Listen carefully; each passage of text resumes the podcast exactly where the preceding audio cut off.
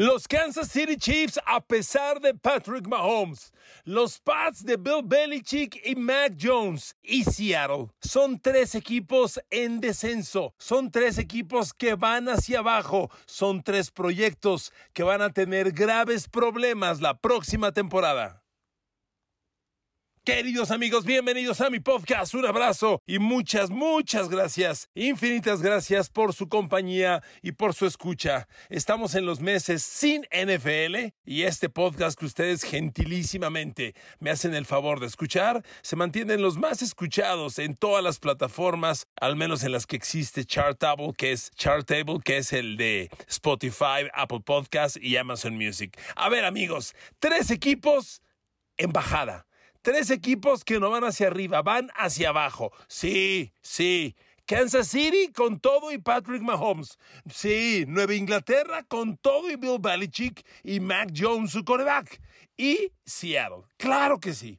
Miren amigos, este podcast lo voy a centrar en la debilidad de estos tres equipos, que en mi opinión será la causa para que el proyecto no camine bien este año y tenga alto riesgo de ir de mal a muy mal. ¿Ok? Me queda claro que Patrick Mahomes es un genio, que podría ser el mejor coreback de la NFL. Me queda claro que Mac Jones en los Pats tuvo una gran temporada de novato. Me queda claro que Pete Carroll en Seattle es un coach histórico. Lo que ahí está, lo sabemos y es una obviedad. Pero las debilidades de estos equipos, que todos los equipos tienen, son las que los van a meter en problemas. Todos los equipos de la NFL tienen debilidades.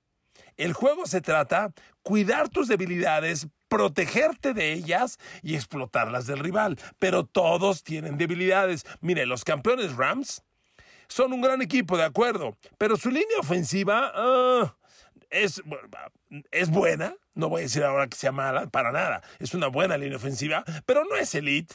Yo creo que la línea ofensiva de los Rams no se mete a las 10 mejores de la NFL. Sin embargo, ahí están, campeones del Super Bowl. Han sabido cuidar su debilidad. ¿ok? Y van debe reemplazar a Von Miller y no la van a pasar fácil. Es otro punto que puede ser peligroso, vulnerable. Vaya, pongo estos dos ejemplos porque todos los equipos de la NFL tienen algún área de vulnerabilidad. El tema es, si te cuidas, y si puedes explotar las debilidades del rival, que es de lo que se trata el juego. A ver, vamos al detalle. ¿Por qué Kansas City es un proyecto que va hacia abajo? Miren amigos, la defensa de Kansas City, yo la veo en de serios problemas a graves problemas.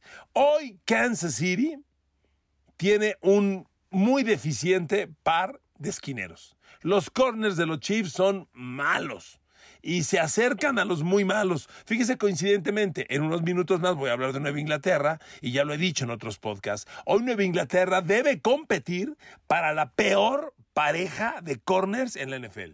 No, no malitos, no, la peor. Compiten los Pats. Kansas City no anda muy lejos, ¿eh?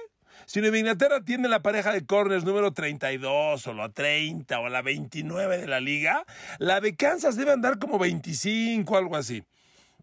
Kansas City usó este draft para tratar de reforzar su defensa y tuvo selecciones interesantes. La primera, el corner Trent McDuffie. A ver, la apuesta de Kansas City es que Trent McDuffie sea corner titular desde la jornada 1 y se convierte en un corner, un corner sólido, confiable. Miren amigos, en el pasado draft, si ya lo olvidaron, en el pasado draft hubo un grupo de corners muy interesantes. Hubo dos que eran estelares, que eran fuera de serie, y por eso resultaron selecciones top 10. Imagínense, de todos los prospectos colegiales que llegan a la NFL, que son cerca de 300, que tú tengas dos esquineros, dos corners, top 10. Eso ocurre muy pocas veces. Bueno, hubo dos corners top 10, pero los tomaron los equipos más débiles. El Juice Garner, tan polémico a Matt Garner, se fue a los Jets de Nueva York. Y Derek Stingley se fue a Houston, a los Texans. Ahí están los dos mejores corners. Después de ellos dos, habría un grupito de tres, tres, dos o tres, que podían ser primera selección de draft. Y lo fueron. Kyle Allen, de los Buffalo Bills, y Trent McDuffie, que tomó Kansas City. Kyle Allen viene de los Lagartos de Florida y Trent McDuffie es de los Huskies de Washington. Trent McDuffie ya está hoy en el depth chart de los Chiefs como corner titular. Él está de un lado y del otro está el Jerry Smith. Mire, me detengo un instante en el tema de, de, Trent McDuffie. ¿Por qué le digo que anda muy mal Kansas City? A ver, la defensiva de pases de Kansas City la temporada pasada permitió 35 pases de touchdown. 35 pases de touchdown.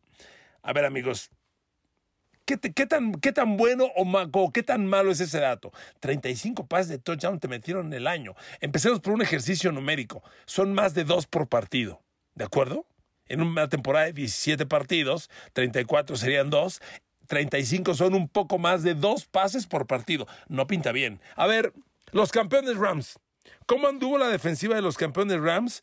En defensiva de pase, defendí, ¿cuántos pases de touchdown le metieron? A los Rams, los rivales le metieron 32 perdón, perdóneme, 22 pases de touchdown, 22. Entonces, si a Kansas City le meten 35 y los Rams tuvieron 22, ah, caray, pues ya tengo un referente. Sí que es una mala cifra, ¿eh?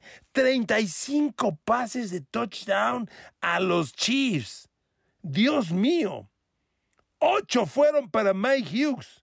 Yo no, he visto en todos mis, los análisis que he hecho y, las revisiones que he dado, no he visto un corner que haya permitido más de ocho pases de touchdown que Mike Hughes de Kansas City. Fue una cosa no mala, escandalosa, tan mala que le valió salir del equipo. Ya no está más en los Chiefs, Mike Hughes, obvio, era corner slot. No era de los corners básicos. Jugó un buen rato, pero los corners básicos la temporada pasada eran Char Barrios Webb, Char Barrios Worth y el Jerry Smith. Si a Mike Hughes le metieron ocho pases de touchdown, a Charvarius Worth le metieron cuatro, lo cual no pinta nada bien. Y el Jarius Need, que en algún momento se pensó que era un muchacho con mucho futuro, le metieron cinco. Fíjese nada más, aquí detengámonos. La temporada pasada, a los tres corners de los Chiefs les metieron 17 pases de touchdown. ¡A la madre! ¡Puta! 17 pases de touchdown a tres corners de ese tamaño ese problema defensivo de los Chiefs. Por eso abrieron el draft reclutando al novato Trent McDuffie de Washington. Ahora, ¿quién es Trent McDuffie? Déjeme recordarle un poquito de él si es que ya se le olvidó o no escuchó mis análisis del draft. Trent McDuffie es un corner muy interesante. Es un, chavo de un 80. Lo ideal es que hoy los coaches sean, los coaches, los corners sean de un 80 para arriba. O sea, un 80 es una estatura buena. Ojalá viviera un poco más. Es un chavo rápido, no es una flecha, pero es un chavo rápido. Aquí tengo sus números, fíjese. Aquí están eh, los números. Fue un corner que la temporada pasada, déjeme encontrar el dato, la, temporada pasada lo usaron como corner exterior. Es decir, Trent McDuffie, cuando Kansas City enfrente a Denver, Trent McDuffie debe tomar a Jerry Judy. Cuando Kansas City enfrente a los Raiders, Trent McDuffie debe tomar a Devante Adams. Es el corner de los receptores extremo que es el corner, yo no voy a decir que hay uno más importante que otro, pero es un corner importantísimo porque ahí están las estrellas de los rivales. Ahí juega Jamar Chase, Devante Adams, ahí juega CeeDee Lamb, ahí juega Chase Claypool. Entonces es el corner extremo. Su velocidad en las 40 yardas, en las evaluaciones del draft, fueron 4.44. Muy buena velocidad. No una flecha, pero sí muy buena velocidad. Estoy tratando de encontrar cuántos pases de touchdown permitió la temporada pasada. A ver, aquí está. Perfecto, ya lo encontré. Discúlpeme. La temporada pasada pasada le metieron 16 pases completos de 36 que le lanzaron. Fíjese nada más qué número. La temporada de los Huskies de Washington tuvo 12 partidos donde jugó Trent McDuffie. Pues en 12 partidos a Trent McDuffie le metieron 16 pases completos uno y medio por partido, un poco menos. O sea, grandes números, grandes números. Es un chavo sumamente agresivo. Se cree que lo que él mejor hace, eh, cuando la pelota es disputada uno contra uno, la pelea y la gana. Sabe jugar la zona, pero le, sabe jugar la zona y es donde mejor se desempeña. Personal uno a uno no es tan bueno, es donde debe mejorar.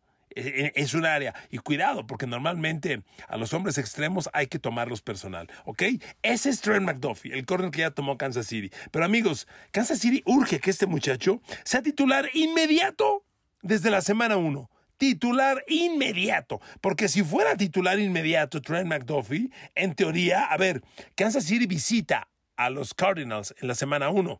Trent McDuffie te espera de Andrew Hopkins, ¿eh? Semana 2, Kansas City recibe a los Chargers. Trent McDuffie te espera Mike Williams, ¿eh? Semana 3, van a Indianapolis. Trent McDuffie, ahí te encargo a, a, T.Y. Hilton, ¿eh? ahí te lo encargo. Amigos, Trent McDuffie tendría que tomar esos hombres. No la va a tener fácil. Y miren, el perímetro de Kansas City además hizo otro movimiento. Usted recordará, se convirtió en agente libre Tyron Matthew y no le renovaron el contrato.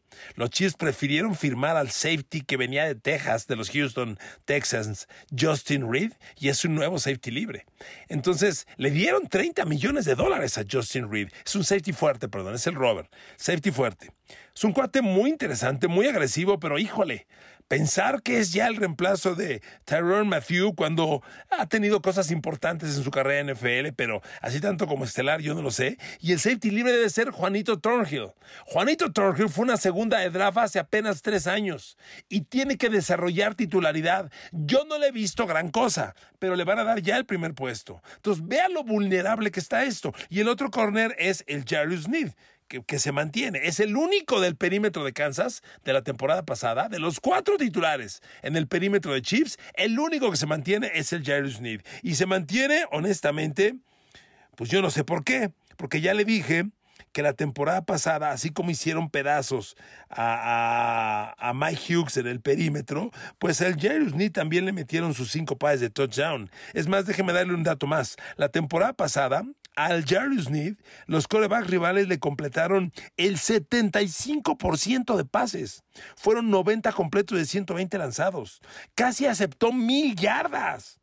Puta, no, el perímetro de Kansas está pa'l perro, de veras. Si Justin, si Eric Reed y Trent McDuffie no son de impacto inmediato, esto va a ser gravísimo. ¿Y por qué lo completo? La presión al coreback de Kansas no es mala, es buena. La temporada pasada, bueno, es increíble, pero pero pasan los años y Chris Jones sigue siendo el gran líder de Kansas y otra vez entregó temporada de doble dígito de capturas de coreback y terminó con 75 presiones totales, que es una muy buena cifra. El equipo de Kansas, aunque solo tuvo 42 capturas de coreback, que no es una mala cifra, si consideramos que Pittsburgh fue el líder de la liga con 52, que Kansas tenga 42 es una buena cifra. Además, en el tema presiones totales, sumando golpes al coreback, apresuramientos, Kansas City tuvo 366. O sea, es una buena cifra. Kansas es un equipo interesante para presionar al coreback. Lo que a mí me preocupa es que Frank Clark claramente viene en descenso claramente. A Chris Jones lo están moviendo como tackle, no como ala, sino como tackle. Y están esperando que el novato George Karlaftis de Purdue sea titular inmediato. Y eso no está fácil. Amigos, en inglés hay una, una palabra que se llama, que se escribe IF, if. Y el if es un sí condicional no es el sí afirmativo, es un sí condicional. Y cuando hay tantas dudas te dicen, oye, hay muchos ifs. Aquí hay muchos ifs en, Kansas City. If el Jerry Smith, if Trent McDuffie, if Justin Reed, if Justin Juanito Thornhill. Híjole, yo veo mal, muy mal a Kansas. El perímetro es muy malo. Y los linebackers, pues no son excepcionales, eh, son interesantes. A mí me encanta William Gay, pero, pero nada más. Jermaine Carroll y Nick Bolton no pasa nada y le digo, la línea frontal, si Frank Clark no resucita, yo apostaba, juraba que Frank Clark salía del equipo. Oigan, les está costando casi 20 millones de, de dólares. 20 millones de dólares. La temporada pasada no llegó ni a 5 capturas de coreback. Están apostando a que resucita. Si no resucita, aguas. Son muchos ifs, amigos. Yo no se la creo. Por eso, por una defensa así, le van a meter mucha presión a Mahomes van a requerir que Mahomes cada domingo meta 30, 30 y tantos puntos o no van a ganar. Y perdónenme, con todo y que es Mahomes, les recuerdo que ya perdió a Tariq Hill. Y le vas a pedir a Mahomes sin Tariq Hill 30, 35 puntos por juego porque la defensa va a recibir 30 cada domingo. Aguas. Yo veo vulnerable esa defensa, ¿ok? Ahí termino con los Chiefs. Vámonos con los Pats. Y los Pats empezamos muy parecido. ¿Qué pareja de corners tan mala? Puta. La temporada pasada los Pats todavía tuvieron a, a JC Jackson de corner. Y con JC Jackson de corner, la defensiva secundaria de los Pats permitió 26 pases de touchdown en todo el año.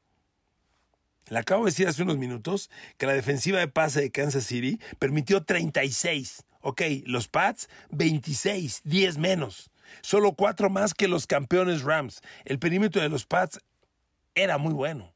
Era. Era. Éramos amigos. JC Jackson is gone, como dicen en inglés. Y ahora tu corner de 32 años de edad, Malcolm Butler, esperan que cubra uno a uno a Tariq Hill. Uno a uno a Tariq Hill. Uno a uno a Stephon Diggs de los, de los Buffalo Bills. Amigos, el perímetro de los Pats, el, perímetro de los Pats tiene dos safeties muy interesantes, hay que decirlo bueno también. La pareja de Kyle Dogger, Devin McCourty, muy veterano, pero ahí en la rotación juegan mucho Adrian Phillips y ahora llega Jabril Peppers que lo firmaron.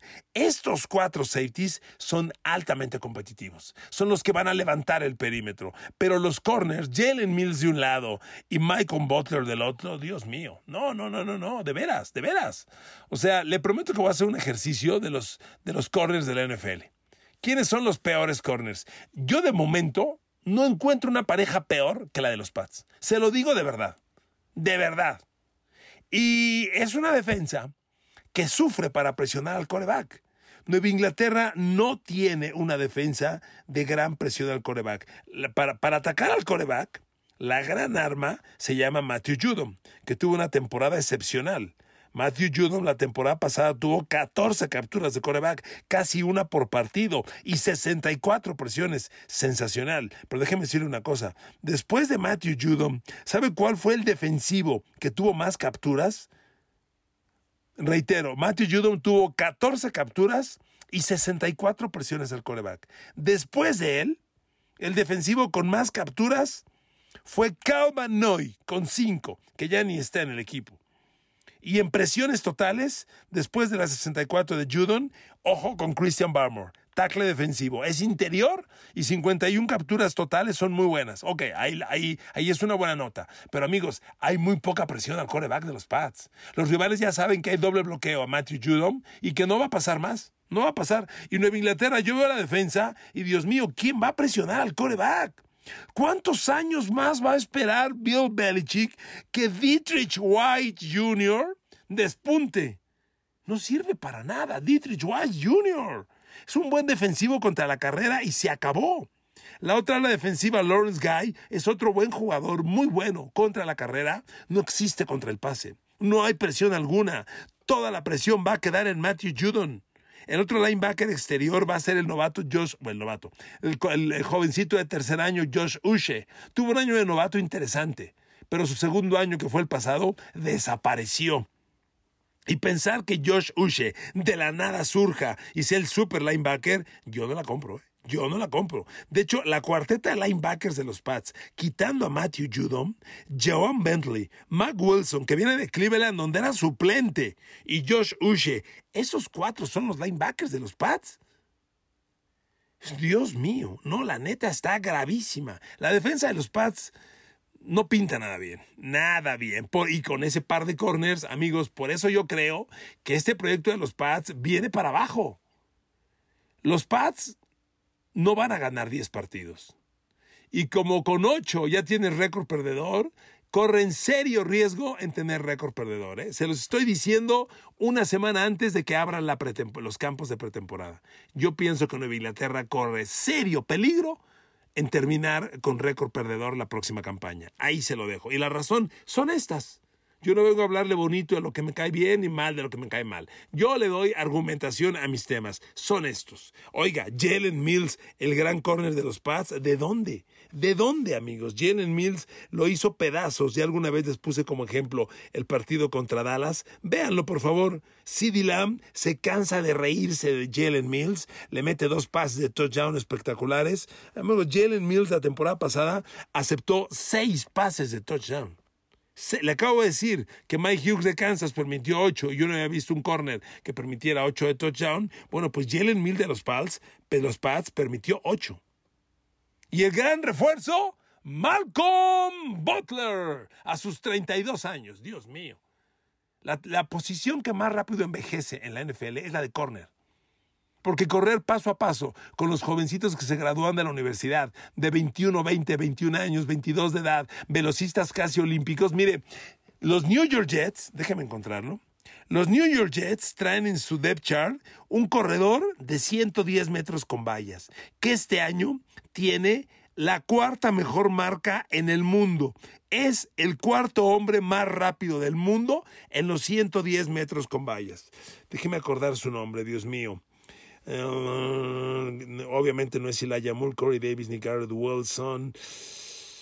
Ah, no, no, no. Perdóneme, perdóneme porque le debo el nombre, pero hay un receptor de los Jets que es quinto del mundo en los 110 metros con vallas. Es una maldita flecha. ¿Usted cree que Malcolm Butler a los 32 años le va a aguantar paso a paso? ¿Para qué carajos firmas a Malcolm Butler como reemplazo de JC Jackson? Que por algo se lo llevó Sans Chargers y le puso 80 millones de dólares en la mesa. Amigos, no pinta nada bien el panorama de los Pats. El ataque promete, con Mac Jones, su desarrollo, eh, luce bien pero la defensa tiene grandes debilidades y, cruzan los dedos para que Matthew Judom tenga una temporada igual que la pasada, entre 15 y 20 capturas de coreback. Porque si algo le pasa a Matthew Judom, Dios bendiga a la defensa de los Pats, así como se los digo. Y termino este podcast, el tercer equipo en clara caída es Seattle. A ver amigos, Seattle debe tener el peor coreback de la NFL. Y mire lo que le estoy diciendo. La NFL es una liga de 32 equipos. Hay 32 corebacks titulares. El lunes les hice un podcast en el que retomé información que publicó el portal en inglés de la cadena ESPN, donde hablan de los, de los mejores corebacks de la liga. Se hicieron su top 10. Y lo hicieron entrevistando a general managers, a coaches, a jugadores estelares, a jugadores en retiro. Vaya así, un, survey, como llaman en inglés, una, una encuesta, con gente de muy alta calidad para que opinara. Los 10 mejores corebacks. Bueno, amigos, si usted y yo continuáramos ese ejercicio y del 1 al 10 lo lleváramos al 1 al 32, los corebacks de Seattle, si no son los 32, son el 31 o el 30. Yo no creo que Seattle tenga corebacks para llegar al número 29 de la liga. Son la peor grupo de corebacks en la liga. Y en una liga de corebacks, si no tienes coreback, ¿cómo crees que te va a ir? Miren amigos, preparando este podcast, hice un ejercicio. A ver, ¿quiénes son los peores equipos con los peores corebacks de la NFL? En mi opinión, los cinco peores equipos. Vaya, es que un coreback eh, es una persona, pero el equipo de corebacks de un equipo son tres. Entonces, ¿quiénes son los cinco equipos con el peor grupo de corebacks? Y el orden lo decide usted, ¿le parece? New York Giants, a ver quién, a ver quién agarra a Daniel Jones. Chicago Bears, Justin Fields, ¿sí? Tú le entras, Dios mío, Justin Fields. Atlanta con Marcus Mariota. Los Houston Texans con Davis Mills. Seattle, por supuesto, con Gino Smith. Y vamos a meter a los New York Jets. ¿Ok? Porque Zach Wilson tuvo un año patético, pero el talento de ese chavo es interesante. Yo a él no lo pondría por ningún motivo en el 32, ni en el 31, ni en el 30, con todo y que jugó muy mal la temporada pasada. Ahí está, ya le di seis. Son los seis peores equipos en la posición de coreback. Defínalo usted. Defínalo usted. Y los Seattle Seahawks, con Gino Smith y con Drew Locke, si no son el 32, son el 31. Y no, me, no más alto que el 30, ¿eh? se lo aseguro. ¿Y a qué aspiras? En una NFL liga de corebacks cuando tu coreback es el 30 o el 31 o el 32. Porque además, ¿qué tienen en común esos seis equipos que le acabo de dar, amigo? Son los peores de la liga. No mencioné a Trevor Lawrence porque Trevor Lawrence cerró la temporada con muestras sí de progreso, el coreback de Jacksonville Jaguars. Parece que ese coreback va para arriba. Yo ya no lo meto en los cinco peores. Pero amigos, con el coreback 32, Gino Smith, o Drew Locke, Seattle no va a ningún lugar. Son tres equipos claramente en caída. Kansas City con todo y Mahomes. Los Pats con todo y Bill Belichick y Mac Jones. Y Seattle de Pete Carroll. Gracias por escucharme. Un abrazo y que Dios los bendiga.